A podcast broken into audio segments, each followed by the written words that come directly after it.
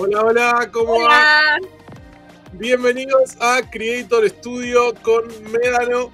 Eh, yo soy Diego. Y yo, Cecilia. ¿Cómo están? Bienvenidos a este podcast, video podcast sobre eh, el mundo de los creadores de contenido. Eh, hoy tenemos un montón de temas súper interesantes para charlar. ¿De qué vamos a estar hablando, Cecilia? Hoy tenemos varios temas, ¿sí? Vamos a tener secciones. En nuestra sección de contenido, vamos a hablar sobre ideas, después vamos a hablar sobre métricas, en nuestra sección de métricas, que vamos a hablar de métricas de retención, después vamos a hablar sobre monetización y vamos a hablar de los programas de monetización de video corto, y por último vamos a hablar de comunidad y eh, suscripciones no sé, es un montón de contenido. Vamos a ver si entra en el tiempo que tenemos planificado para este video podcast. Exactamente. Eh, Antes de arrancar, déjame que invite a la gente que está del otro lado, ya sea que nos esté consumiendo en directo o luego, a que nos siga en las redes sociales de Médano. Nos pueden buscar en Instagram como arroba en YouTube como Médano Content Strategy y también nos pueden seguir en nuestro perfil de Spotify, donde vamos a estar subiendo semanalmente también este podcast sin más, si te parece, metámonos de lleno a la primera sección de hoy. Muy bien.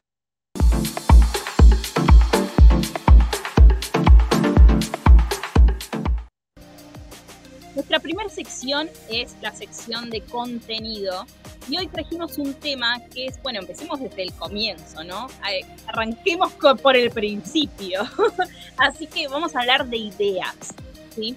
Y es importante que los creadores de contenido que estén del, otro lado y están del otro lado puedan un poco empatizar con esta situación, que nos puedan dejar mensajes y feedback y no sé, espero que les sirva de alguna manera esto que vamos a charlar sobre cómo y de dónde surgen las ideas. Em, realmente a veces pasa, especialmente ahora con la producción de video corto, que la alta demanda ¿no? y la gran eh, escala en la que tenemos que trabajar y producir grandes cantidades de contenido de manera diaria, semanal o mensual, hace que lleguemos a momentos de eh, laguna mental, hoja en blanco, ¿no? Como se seca el cerebro y no tenemos más ideas. ¿De dónde, ¿De dónde viene la inspiración? Es una buena pregunta, ¿no? Muchas veces eh, la respuesta que, tenemos charlando con creadores es me inspiro mirando a otros creadores. ¿Hacia dónde nos lleva eso? Bueno, eso es un punto que de alguna manera viralizaron las propias plataformas de video corto. Antes los creadores eran muy celosos de sus propios contenidos también, especialmente en video largo en YouTube. Alguien te copiaba y era, oh, me copió. ¿no? Tengo acá uno, tengo de este lado uno que me copiaron todos, dice. Me copiaron todos. me copiaron todos. Pero la realidad es que eh, en las plataformas de video cortos está 100% permitido, ¿no? Y parte de hacer un buen video corto es inspirarse en los videos de otros y mejorarlo. También de ahí parte la evolución humana, chicos. O sea, culturalmente estamos acá y se inventó el watch inteligente y el celular porque fueron copiando tecnologías a lo largo de las generaciones y mejorándolas hasta que no tenemos lo que tenemos. Y quizás se concentraron mucho más en el celular que en resolver otras cosas que tenemos como problemas, como por ejemplo cómo salvamos el mundo. Pero bueno, ahí se está sumando gente al vivo. Eh, les contamos que salimos en vivo por YouTube, por nuestro canal de Medano Content Strategies y también por nuestra página de LinkedIn de Medano Content Strategies. Así que me gustaría que las personas que se están sumando desde LinkedIn, que es como una plataforma que no está tan explorada en el terreno de los vivos, eh, puedan dejar algún mensajito, porque sé que alguien por ahí nos debe estar mirando. Sigamos con este tema, ¿no? hay algo que que me gustó mucho de una charla de creadores que escuché hace poco, que hablaban de qué es lo que te hace feliz producir. Porque muchas veces hacemos videos para que nos haga feliz el resultado de las métricas. Y esto parece ser un tanto frustrante, especialmente porque no es que estamos, es como una prueba de mi creatividad, ¿no? Si el video no funciona, no es que eh, yo haya hecho mal el trabajo, ¿sí? O que mi creatividad sea mala porque hice mal el trabajo. No, bueno, hay un montón de factores que tienen que ver con cómo estoy trabajando contra el algoritmo, ¿no? Cómo me estoy comunicando con el algoritmo al que le estoy presentando ese video, ¿no? A qué plataforma estoy saliendo. Entonces es mucho más importante pensar en qué me hace sentir feliz producir, en vez de qué me hace sentir feliz obtener de feedback. Eh, este es como un punto que me parece interesante, ¿no? ¿Qué te divierte de la producción de un video? Contame vos. Sí, ¿no? Es un poco, si uno tiene que hacerlo de manera forzada, tarde o temprano lo vas a vivir como, como un trabajo y con lo demandante que es ya de por sí tener que tener nuevas ideas constantemente, es como que el agotamiento va a venir más temprano que tarde. Entonces eh, hay que sin lugar a dudas disfrutar de lo que uno está haciendo y buscar recursos para cuando uno se queda sin ideas, como bueno, brainstorm, hay ejercicios de creatividad y hay distintos tipos de cosas que uno puede hacer para eh, refrescar las ideas, ¿no? Y, y, por otro lado, o sea, vos podés, digamos, buscar. Aparte, las ideas están en la vida cotidiana. Eso es medio así. Es como ponele tu mirada a algo de la vida cotidiana y desde cómo te levantás o cómo te pones una media puede ser un contenido. en ese sentido es darle una mirada diferente a la vida cotidiana de las personas y con eso es con las personas empatizan un montón.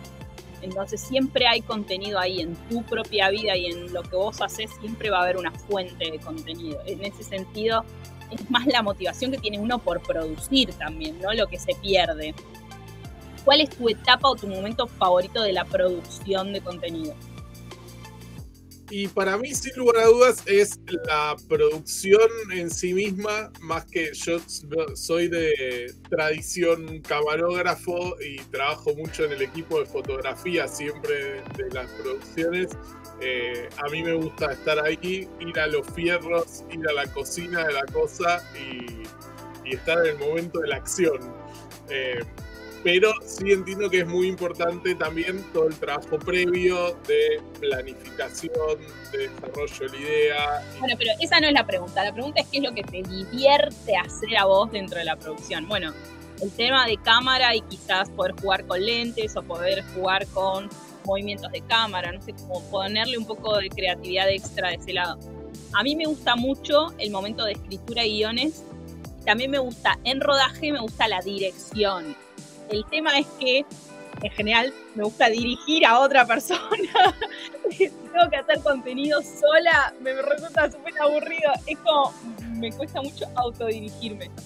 Eh, y también me gusta mucho la postproducción. O sea, me divierto mucho haciendo postproducción porque surgen ideas de elementos que van a ser de contrapunto o de complemento a lo que grabé. Entonces, desde la música, por qué y cambios, o sea, no me gusta trabajar con un tema musical, sino con muchos, y efectos de sonido, ¿no? Escribir con gráficas, sumar cositas, elementos, no sé, todo eso me encanta, como que me inspira mucho la postproducción, puedo estar días eh, haciendo postproducción y no, no me aburro, me gusta mucho. Excelente. ¿Cómo cerramos este tema? Em, con la pregunta es, bueno, ¿cómo hacemos para producir ideas frescas todo el tiempo? ¿No? Se los dejo un poco para reflexionar. ¿Cómo hacemos para producir ideas frescas todo el tiempo?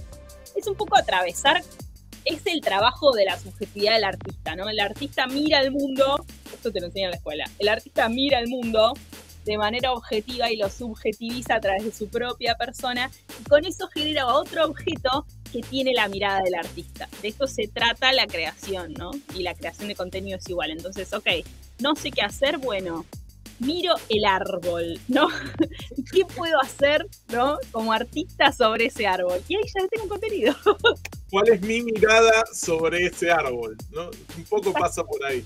Bueno, pasemos a lo que sigue. Otro tema.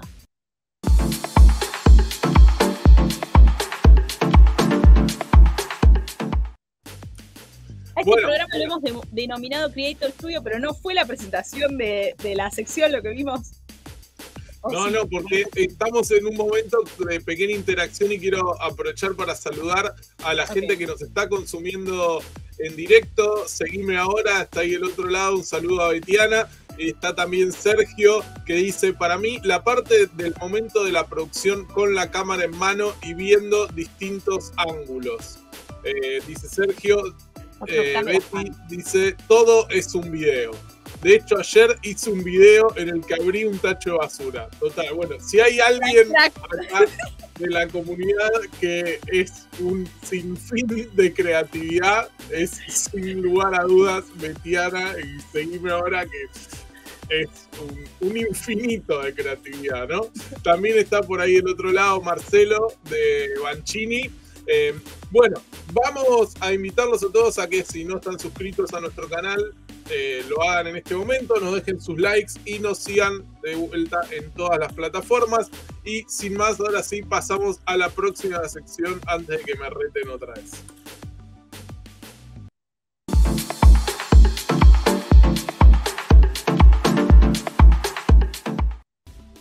Ahora sí, métricas para todos. Métricas para todos. De alguna manera, eh, en la experiencia que he tenido de trabajar en plataformas, me tocó aprender de manera ahí dura, dura, dura, dura, qué es cada una de las métricas, cómo funciona, qué se hace con cada una de esas métricas. Y mi rol siempre fue poder traducirlas o hacerlas un poco más amenas hacia los creadores, las MCs, bueno, los diferentes actores con los que se trabaja. Pero las métricas son muy importantes y hay que poder entenderlas para el crecimiento y la escalabilidad de los negocios. ¿Cómo me estoy eh, así que hoy vamos a hablar de la retención. ¿Qué es la retención, no? Básicamente y simplemente, y para bajarlo en un modo bien llano, es el tiempo que los usuarios están viendo nuestro video.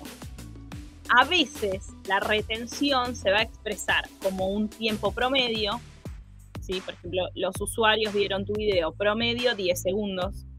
A veces la retención se va a expresar en un porcentaje. A decir, la, tuviste una retención del 30%, ¿sí? que quiere decir que vieron un 30% de, de tu video. Y a veces se va a expresar como una tasa, es medio parecido, pero sería, por ejemplo, 0,3. ¿sí? Que es que los usuarios vieron un, eh, o sea, el 30% de los usuarios que vieron tu video tuvieron una retención mayor, o bueno, depende también qué es lo que está expresando esa tasa. Pero en general se expresan, todas las plataformas lo van a expresar distinto. YouTube y Facebook lo expresan en tiempo, entonces es lo más fácil de entender. Entonces dice promedio de retención 10 segundos.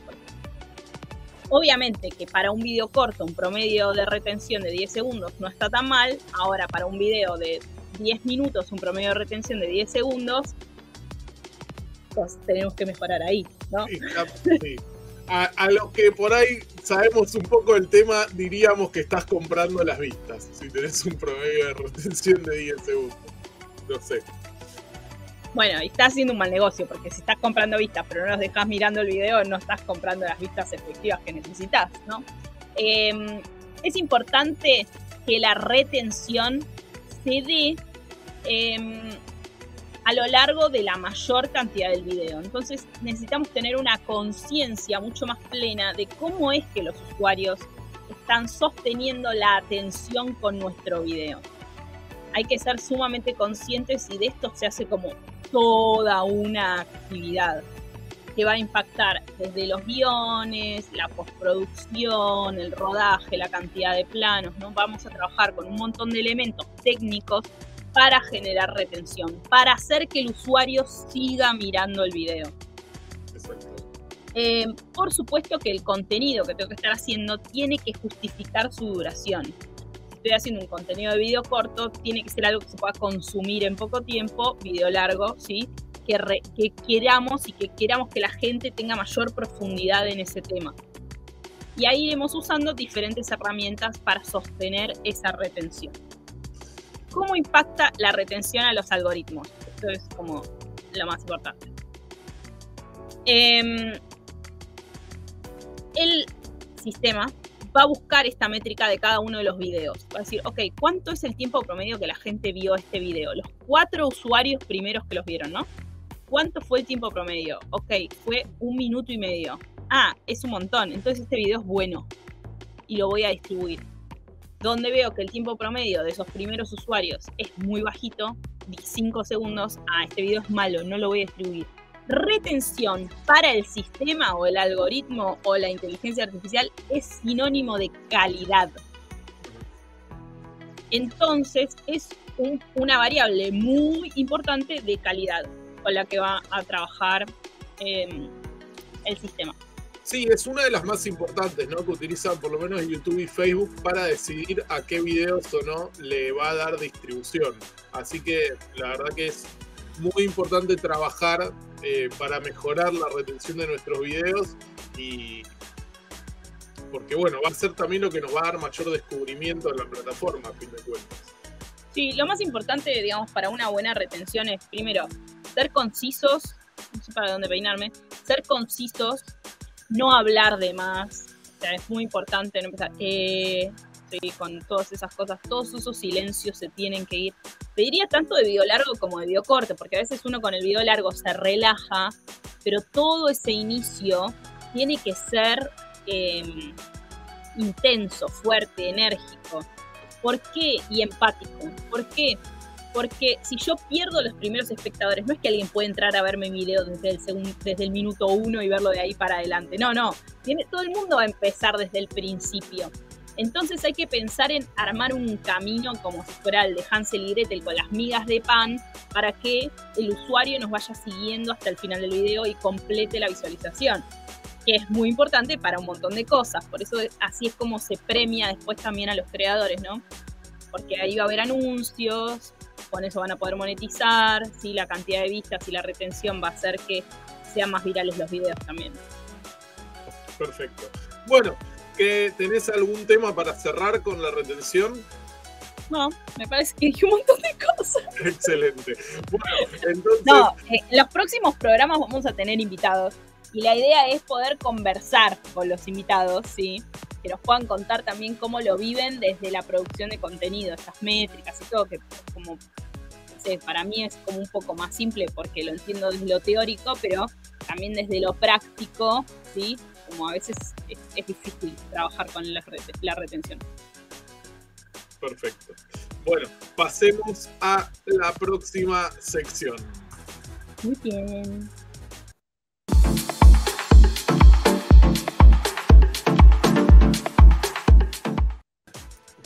Esta sección se llama Día de Pago. El nombre es excelente, yo ¿no? ¿Quién del otro lado no quiere llegar a ese momento en el cual las plataformas o quien sea finalmente desembolsan la parte que te corresponde? Es verdad. Así que bueno, este nombre Día de Pago, ¿sí? Claramente habla de me gustaría, me, gustaría recibir mensaje de la gente a ver si les gusta el nombre o no. Para mí es muy oportuno, yo lo inventé, así que me hago cargo. Eh, me gustaría recibir mensajes, a ver qué opinan. Yo tendría que verificar si en el resto de los países de Latinoamérica se usa esa expresión. En Argentina la verdad que no tanto, pero hoy es día de pago, ¿ok? Todos están esperando los días de pago. Eh, vamos a hablar de monetización. Bueno, de monetización. Voy a ser medio breve, ¿no? Porque es como que los minutos se van y se van y se van. Vamos a hablar de programas de monetización de video corto. Lo voy a hacer así un poco por arriba. Em, lo primero es que el gran anuncio, uno de los grandes anuncios que hubo en las últimas semanas, igual ahora estamos en un momento donde eso también tendríamos que porque los anuncios son semanales. Es como que todas las plataformas tienen que dar un anuncio semanal porque si no quedan en el olvido. Em, hace muy poco YouTube anunció que se viene la monetización de shorts por anuncios y que esto va a comenzar a partir del 2023. Mientras tanto, tienen una monetización por bono.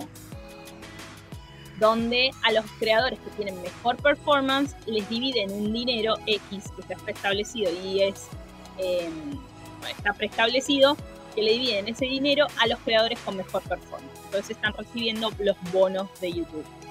El tema es que a, mayor cantidad de creadores bajan esos bonos ¿no? para, el, resto. Entonces a los creadores mucho no les cierra y YouTube estaba desarrollando también la tecnología para, será muy complicado, pero parece que lo es, para exhibir anuncios entre sus videos cortos. eh, y, tener lista toda la plataforma para que los anunciantes puedan dejar contenido ahí que se exhiban dentro de los videos cortos y los creadores de videos cortos puedan cobrar de ese lado. Por otro lado, ah, y que va a repartir es el 45% para el creador, el 45% para YouTube y el 10% para las em, para la industria musical, las discográficas, ¿sí? para que se puedan pagar las licencias de la música. Está buenísimo, porque es un poco para todo, todo el mundo trabaja. Después tenemos Facebook. Facebook Reels. Me van a decir que pueden monetizar en Instagram, no en Latinoamérica. Sí, en Estados Unidos se puede monetizar Instagram Reels, pero en Latinoamérica no. En Latinoamérica se puede monetizar Facebook Reels y tiene anuncios ya desde hace dos meses tiene anuncios que son stickers o que son eh, anuncios intercalados en la sección de shorts. Así que pueden subir su contenido de video corto y van a empezar a cobrar monetización de anuncios en Facebook. ¿sí? Esto es súper interesante y importante. Y después tenemos Quai, que tiene un programa de videos cortos que generalmente es a través de agencias, tienen que buscar cuáles son las agencias oficiales que trabajan con Quai, se tienen que presentar con las agencias y ver si están buscando de su vertical, porque por lo general buscan un mes creadores, no sé, de comedia, otro mes creadores de noticias, otro mes, ¿sí? Entonces, si tienen la oportunidad de entrar en uno de esos programas, también pueden empezar a monetizar contenido por Quai. Quai paga por vistas. Es un sistema completamente diferente tienen que hacer una buena performance, paga de forma mensual por cantidad de vistas obtenidas en los videos. Con esto hablé un poco. Pregunta. Ah, TikTok. TikTok, ya me lo van a preguntar. ¿Cómo monetizo en TikTok? En TikTok, por el momento, en la TAM no hay programa de monetización. Sí hay en Estados Unidos, es un programa con bonos, ¿sí? parecido al de eh, que les nombré de YouTube. De YouTube hasta Está actualmente funcionando. Exactamente. Ah. bueno, no nos, queda mucho, nos queda una sección más eh, que tiene que ver con la comunidad y ya mismo nos vamos a meter ahí.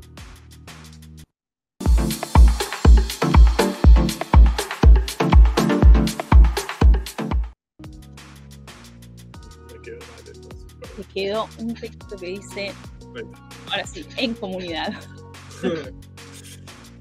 Bueno, en, esta sección, ¿por qué hablamos de comunidad? Comunidad es un concepto cada día más importante, especialmente para lo que es la industria de los creadores. Digamos, sin comunidad no hay un creador exitoso. Es como cuando todo esto se lo debo a mis fans, ¿sí? Eh, los Oscars. Eh, entonces, es, los Oscars o bueno, cualquier entrega de los Grammys o lo que sea. Sin los fans no hay un famoso, una, una, una entidad llena de gloria. Así que todo se lo debemos a la creación de comunidades. Estamos hablando de entretenimiento y el entretenimiento no existe si no hay espectadores del otro lado, ¿no? Y digo, en, en lo que son las redes sociales, los que van a consumir tu contenido van a ser tu comunidad, porque digo, así es como se mueven las redes sociales. Exactamente. La idea de la sección es que nos pongamos expertos en la gestión, ¿no?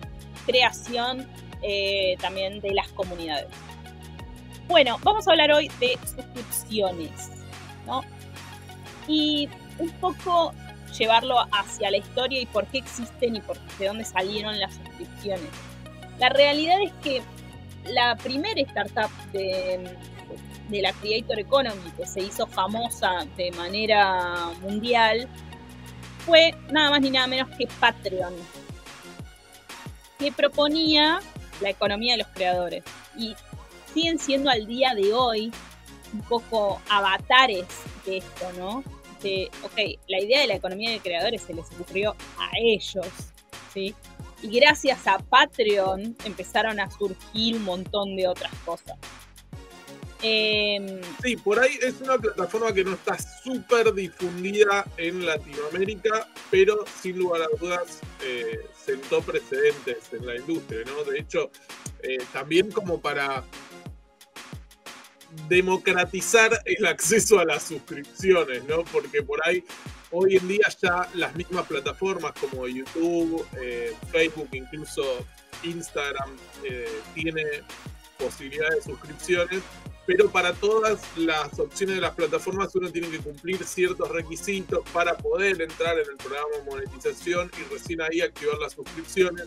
En Patreon vos vas, abrís tu cuenta, subís algo de contenido y nadie te pide nada, ya podés estar eh, interactuando con tu comunidad y eh, ofreciendo suscripciones y en última instancia empezando a tener un rédito económico por tu contenido.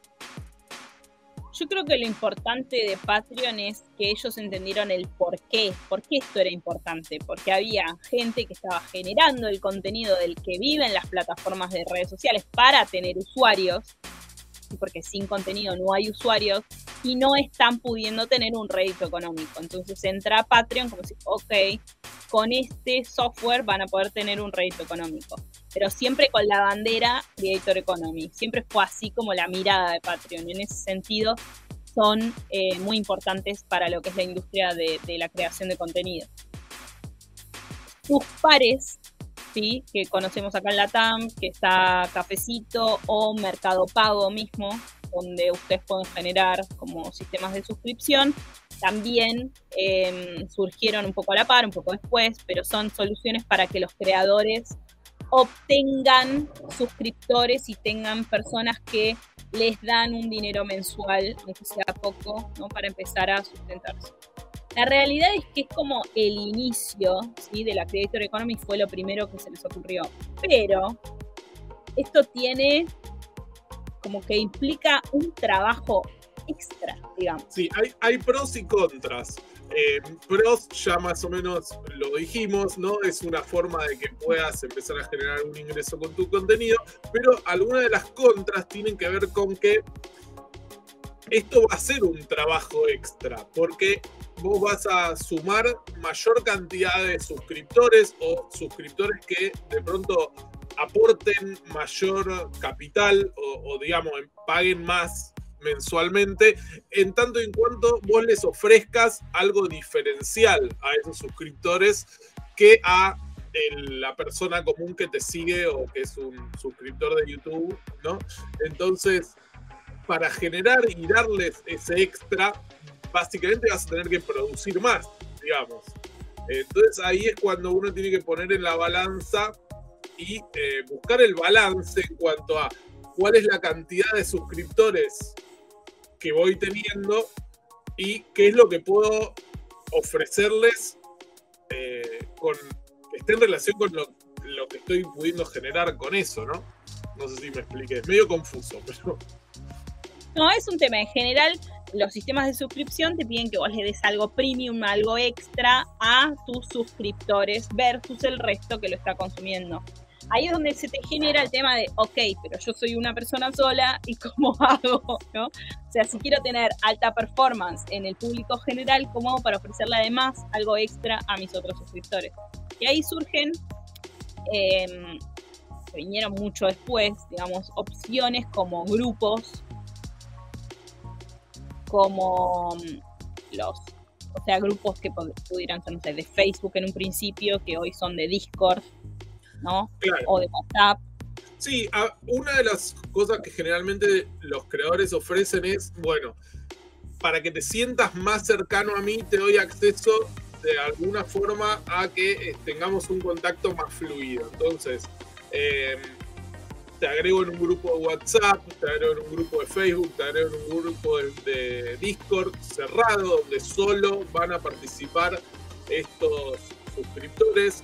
el problema es que, por experiencia propia te lo puedo decir, estos grupos arrancan todo bien y es todo color de rosas y todo es perfecto y de hecho generan más suscriptores porque la gente quiere pertenecer a esos grupos, pero necesitan tener un trabajo encima de moderación y de control muy grande y muy exhaustivo y agotador con reglas eh, absolutamente dictatoriales y totalitarias, porque si no el grupo ese muy de a poquito se va, se va transformando, se va denigrando y cuando te querés descuidar se va todo al tacho, la gente se empieza a pelear eh, y esas peleas inevitablemente a vos como creador te afectan porque, digo, genera, por un lado, genera que la gente se, suscriba, te, te exponen a vos también como parte de esa comunidad. Entonces, está buenísimo, es una herramienta que la recomiendo y que está buenísima, pero hay que llevarla con muchísimo cuidado.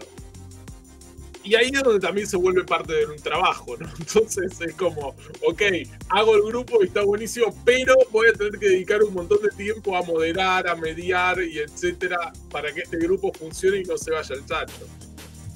Eh, sería muy interesante, o sea, que traigamos algún creador con grupos exitosos y muy grandes y que nos pueda hablar un poco de estas reglas, ¿no? ¿Qué son esas reglas básicas para que el que empieza o quiera armarse un grupo no se queme con fuego tan fuerte, ¿no? Eh, bueno, pero también entrar a grupos de creadores grandes, copiar las reglas que tienen esos grupos podría ser también una buena opción. Acá tiran algunas ideas como QA, ¿no? Eh, una sesión de preguntas y respuestas especificada con esos, esos suscriptores. Que puede ser un vivo, eso es bastante resolvible, ¿sí? hacer un QA eh, en vivo a través de un grupo cerrado o em, una llamada de WhatsApp, si está dentro del grupo, ¿no? Una llamada de grupo. Eh, está interesante. También está bueno mi entramos en el contenido exclusivo, ¿no? Más allá de la interacción que sería el grupo de WhatsApp, eh, cuando uno empieza con directos exclusivos o videos exclusivos, ya estamos hablando de contenido exclusivo para esos suscriptores. Eh, es una, forma espectacular de, interacción, pero de nuevo, hay que ir midiendo cuál es el tamaño de tu, de tu comunidad de suscriptores para que de pronto valga la pena, porque por ahí si tu comunidad de suscriptores es muy chica, haces un directo y tenés a poca gente del otro lado que lo está mirando, entonces tenés poca participación y hasta cierto punto tal vez no vale la pena. Eh, no, si tu comunidad es muy chica está bueno lo del meet and greet. O sea, arrancás con café en tal lugar y se juntan y en una plaza. está bien que, bueno, Internet nos da la posibilidad de romper fronteras, entonces quizás tenemos muchos followers en otros países y es un poco difícil que los suscriptores vengan ¿no? al Meet Pero bueno, cuando uno viaja, está bueno ir a conocer a sus suscriptores también.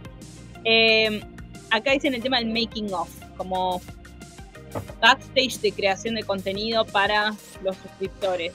El tema es que hay que editarlo eso.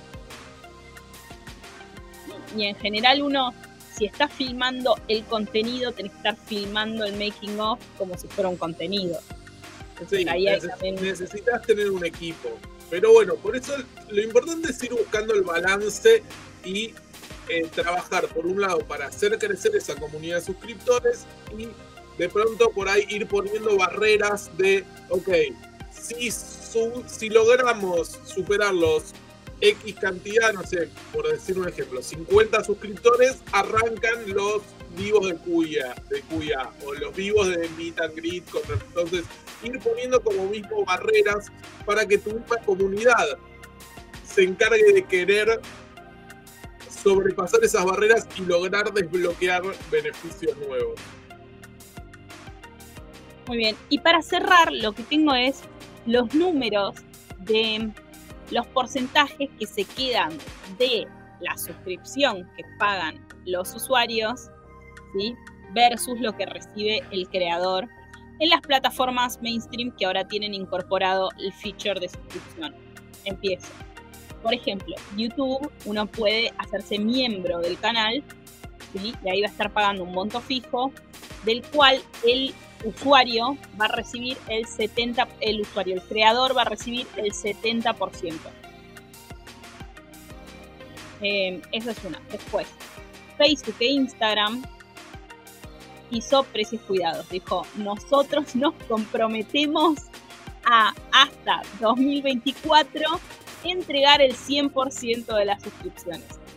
Eh, después de haber deducido impuestos. Entonces se van a llevar el 100%, ¿sí? sin impuestos, de lo que eh, incorporaron ahí los usuarios. Eso está bueno, ¿no? porque ahí tienen una plataforma que les Y tienen suscripciones tanto en Facebook como en Instagram. En Instagram están habilitadas en Estados Unidos nada más, pero supongo que el rollout para la TAM va a ser en algún momento en este año. Debería suceder. Exacto. Eh, y después me falta TikTok. TikTok también tiene la opción de suscriptores y TikTok le entrega al creador el 70%, se queda con el 30% de lo que puso el usuario. Como similar al modelo de YouTube. Bueno, hasta acá vamos. Algo que hay que tener en cuenta es que Apple o Google, ¿sí? en sus eh, App Stores, como uno está haciendo un pago a través de ahí, también se queda con un porcentaje. Por supuesto. Y, es como del 30%. En, muchos de los casos, eh, por, ejemplo en el caso de YouTube, eh, aunque uno no viva en Estados Unidos, YouTube mismo te va a percibir un cierto porcentaje de tus ganancias en concepto de impuestos aunque vos seas un ciudadano de otro país, igualmente YouTube te va a, debitar ahí un monto de impuestos también. Así que, digo, el creador en última instancia termina siendo siempre el que más pierde, pero bueno, esto es un poco así. Bueno, pero te resuelven tener que trabajar con un contador. Ya está, ya pagaste. No creo que sea tan, no creo que llegue a tanto. Pero bueno, pasemos a lo que sigue. Muy bien.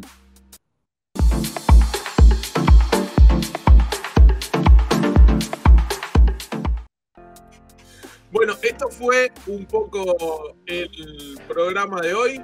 Quiero recordarles a todos de vuelta una vez más nuestras redes sociales para que nos puedan seguir por ahí. Si tienen consultas, dudas, quieren mandarnos preguntas para los próximos programas o lo que sea, nos pueden contactar por ahí. Eh, también nos pueden seguir en nuestros Instagram personales. Yo soy de en Instagram o la pueden seguir a Ceci como Ceci Betraut también en, Instagram. Em, ¿Qué tenemos para la semana que viene? ¿Podemos adelantar un poco?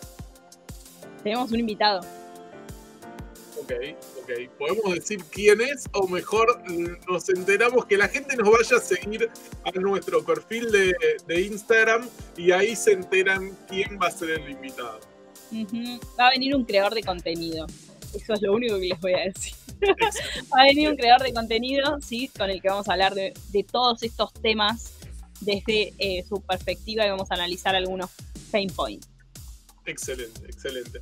Bueno, quiero agradecer a toda la gente que estuvo del otro lado durante la transmisión en directo y a todos los que nos escuchen o vean, eh, ya sea por YouTube, por LinkedIn o por Spotify, eh, después del directo. Em, ¿Algo más? ¿Querés cerrar con alguna cosa en particular? Esta, esta es nuestra primera emisión formal que va a salir en Spotify, así que les quiero pedir todo tipo de feedback, nos viene súper bien. El programa se va a ir complejizando, ¿sí? estamos en su versión más este, estructurada y, MVP. sí, MVP y, e intentaremos eh, tener cada día algo mucho mejor. Pero para poder hacer eso necesitamos su feedback, ¿no? Que nos den retroalimentación de qué les pareció, qué cambiarían, qué temas, qué les gustaría saber. Todo eso recibimos mensajes. Eh, nada, gracias por estar del otro lado, gracias por estar ahí, gracias a los creadores que nos hacen los días más felices con todo su contenido. Bueno, yo soy Diego. Yo soy Cecilia Velázquez Trout. Y nos vemos en la próxima emisión de Creator Studio con Megano. Bye.